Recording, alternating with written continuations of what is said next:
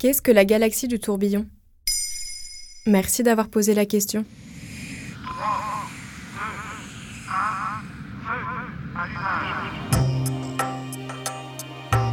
À 27 millions d'années-lumière de la Terre, perdue dans la petite constellation des chiens de chasse, juste à côté de la Grande Ourse, on peut trouver la galaxie du tourbillon. Le 29 août 2023, l'Agence spatiale européenne a publié un cliché inédit de la galaxie du tourbillon, photographié par le célèbre télescope James Webb. C'est Charles Messier, un astrologue français, qui a fait cette fabuleuse découverte en 1773. Il est connu pour avoir créé le fameux catalogue de Messier, un catalogue astronomique. La galaxie du tourbillon, qu'on peut aussi appeler Messier 51 ou encore M51, est considérée comme l'un des plus beaux objets célestes de l'univers. Et pour cause, c'est l'excellence de la galaxie spirale. Et c'est quoi une galaxie spirale? Alors, concentre-toi bien, ça peut paraître un peu abstrait si on n'est pas familier d'astronomie.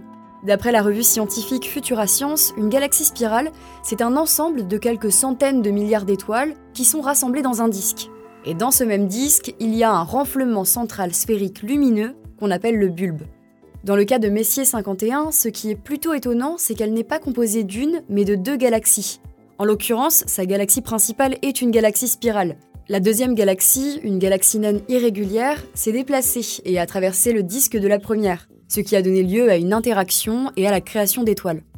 Rien qu'au cours des 25 dernières années, on a pu y observer trois supernovas. D'ailleurs, la Voie lactée aussi est une galaxie spirale.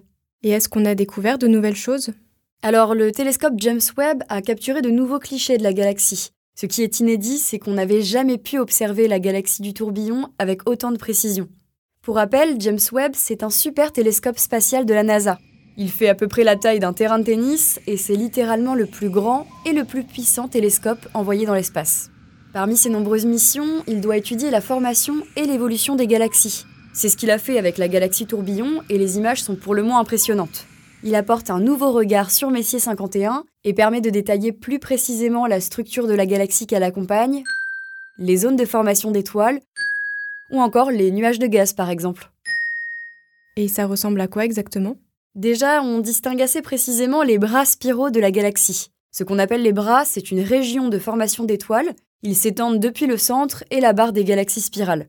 Généralement, les bras des galaxies spirales ont une organisation plutôt chaotique. Sauf que Messier 51 déroge à la règle.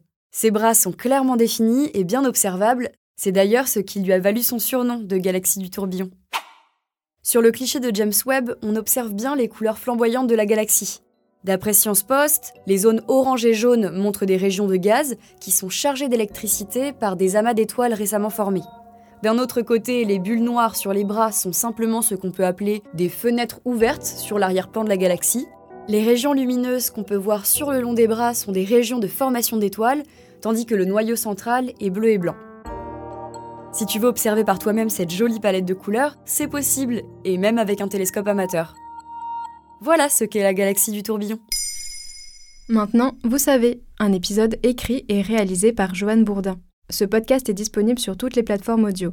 Et si cet épisode vous a plu, vous pouvez également laisser des commentaires et des étoiles sur vos applis de podcast préférés.